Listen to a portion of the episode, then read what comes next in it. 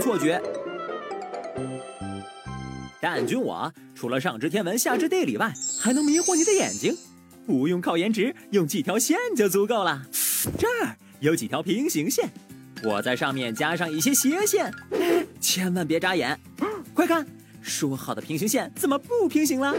其实平行还在，只不过后加的线干扰了视觉，使原来的几根线看起来就不那么平行了。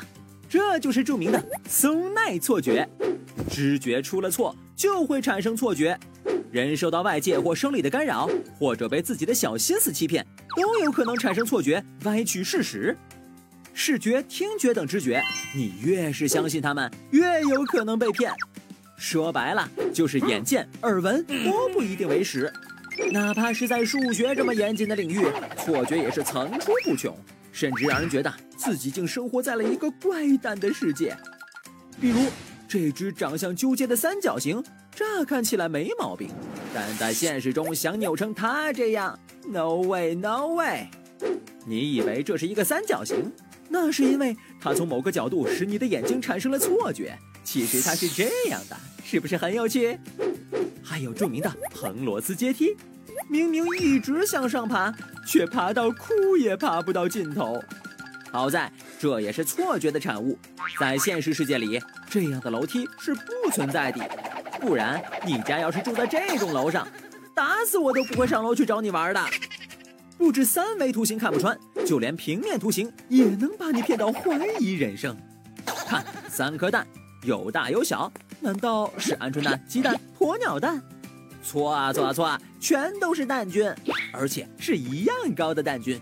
这是因为背景的参照物让眼睛出现了错觉，所以蛋菌看起来像是三个大小不一的蛋。同样是被参照物晃瞎眼的还有这些，中间两条线段一样长，你敢相信？还有这眩晕的漩涡，其实每一圈都是同心圆，你敢相信？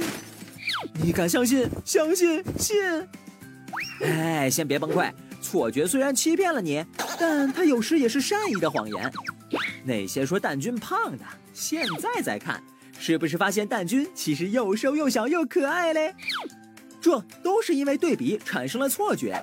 不过这只是些小把戏，蛋菌接下来要说的绝对让你疯狂打 call，说不定还能让你疯狂打嗝。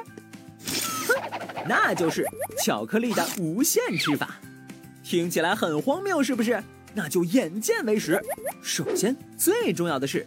你得有一块巧克力，然后按这样的切法切割，再切割，拿出一块，再把剩余的部分重新组合。看，奇迹出现了，重新组合的部分和原来数量完全一样，还平白无故多出一块巧克力，简直是吃货福音啊！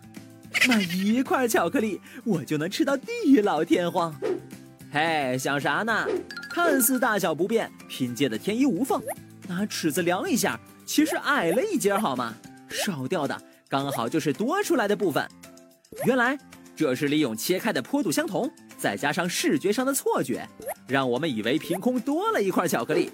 所以嘛，眼睛看到的不一定就是真的。